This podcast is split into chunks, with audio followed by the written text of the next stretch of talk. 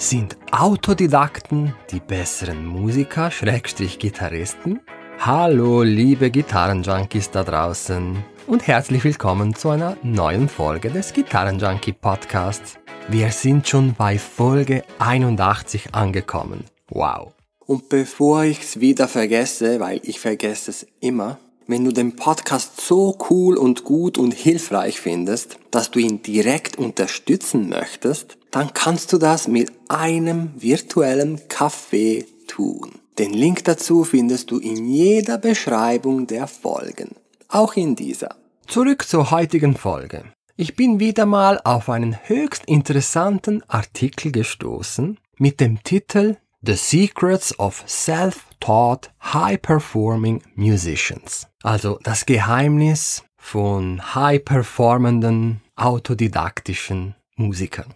Er ist zwar bereits ein wenig älter, er ist von 2014 und ich dachte, ich gehe ihn mal mit dir, mit euch zusammen durch. Denn er regt zum Nachdenken an und liefert interessante Erkenntnisse. Also, wenn wir uns all diese Profimusiker anschauen, Profi-Gitarristen, wie schaffen die das, so gut zu werden? Klar, Übung, Übung, Übung. Einige von ihnen haben sogar formellen Unterricht im Kindesalter bereits bekommen. Aber der Artikel geht der Frage nach, wie es die Leute geschafft haben, die keinen formellen Unterricht bekommen haben.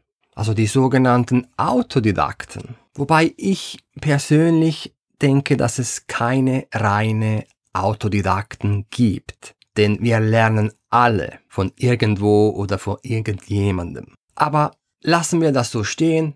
In diesem Fall sind Autodidakten diejenigen, die keinen Unterricht bekommen haben. Es gibt ja viele, vor allem von den älteren Größen wie Jimi Hendrix, Eric Clapton, auch John Lennon und Paul McCartney waren weitestgehend Autodidakten und es gibt davon noch viele mehr. Aber laut Artikel gibt's da noch eine Musikerin, eine RB-Musikerin, die Banks heißt. Ich muss gestehen, ich kenne sie nicht. Und sie hat auch gestanden, dass sie Piano spielen, also Klavier spielen gelernt hat, mit ihrem Spielzeug-Keyboard. Dann kommt der für mich interessanteste Teil in diesem Artikel. Und zwar beruft sich der Artikel auf eine Studie von 2013, die herausgefunden hat, dass Gitarristen und Pianisten, die sich das selbst beigebracht haben, ohne formellen Unterricht, dass ihre Motivation zu musizieren, Musik zu machen, höher ist. Und es hört hier nicht auf. Denn die Selbstlernenden hatten auch mehr die Tendenz, Songs zu schreiben, Musik zu erschaffen. Ich denke, das könnte daran liegen, dass wenn du keinen Lehrer, keine Bezugsperson hast, die dich irgendwie in eine Richtung treibt oder dir Hagenhaus sagt, spiele das so, so und so, dass dann die eigene Kreativität in den Vordergrund rücken muss, gezwungenermaßen, da muss man selbst nach Lösungen vielleicht suchen. Und so wird womöglich der Kreativitätsimpuls größer. Und Songs zu schreiben oder auch nur an einer Jam-Session zu improvisieren, ist ein kreativer Akt. Das ist so meine erste lose, vage Hypothese. Weiter fragt sich der Artikel, wie es möglich sein kann, ein solches hohes Niveau zu erreichen, ohne irgendeinen Lehrer, der dich führt, der dich an die Hand nimmt. Und an dieser Stelle werden wieder Studien zitiert, die die Vorteile des impliziten Lernens hervorheben. Was heißt implizites Lernen? Du lernst etwas implizit, ohne dass dir der zugrunde liegende Prozess von dem, was du lernst, bewusst ist. Ein ganz banales Beispiel. Du lernst einen Song oder einen Riff und du hast keine Ahnung, was du da tust. Dasselbe hat laut Artikel John Frusciante auch durchgemacht. Er hatte einfach sich selbst einige Songs von der Band The Germs beigebracht, ohne dass er wusste, was er dabei tut. Und da zeigt die Wissenschaft auch wieder, dass implizit Gelerntes und zwar auf komplexe motorische Fähigkeiten bezogen, wie das auch das Gitarrespielen ist, dass diese Fähigkeiten, wenn du sie unter Druck, unter Stress ausführen musst, zum Beispiel vor einem Publikum, dass sie nachhaltiger bzw. resistenter sind, da du nicht ständig daran denkst, wie jetzt diese Bewegung abläuft. Wenn du eine Bewegung explizit gelernt hast, dann hast du ja den ganzen Prozess im Kopf drin.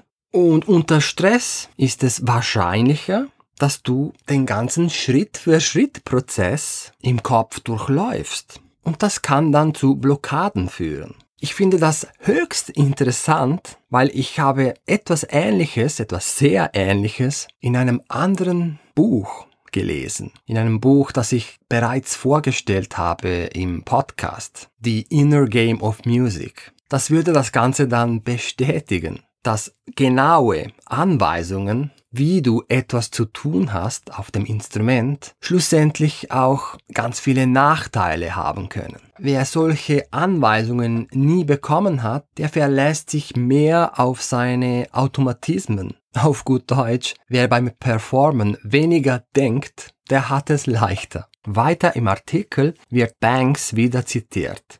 Sie sagt, manchmal sind meine Akkordfolgen ein bisschen anders oder sie machen einfach keinen Sinn. Und ich halte meine Finger auch anders, als ich es eigentlich tun müsste. Aber das führt dazu, dass die Musik hundertprozentig auf Emotionen und Intuition basiert. Denn Musik ist nicht Mathematik. Und ich kann ihr da nur zustimmen. So, und jetzt kommt die Frage aller Fragen im Artikel. Was heißt das für Musiklehrer, für Tutoren, für Mentoren? Und da bin ich mit dem Artikel auch wieder einverstanden. Denn gute Lehrer wird es immer brauchen. Denn ein guter Lehrer kann deinen Lernprozess beschleunigen, kann deinen Lernprozess in die richtige Richtung lenken. Wie ich auch immer sage, hilft dir ein guter Lehrer, ein guter Coach, nenn ihn wie du ihn willst. Er hilft dir, deine Musikalität zum Ausdruck zu bringen,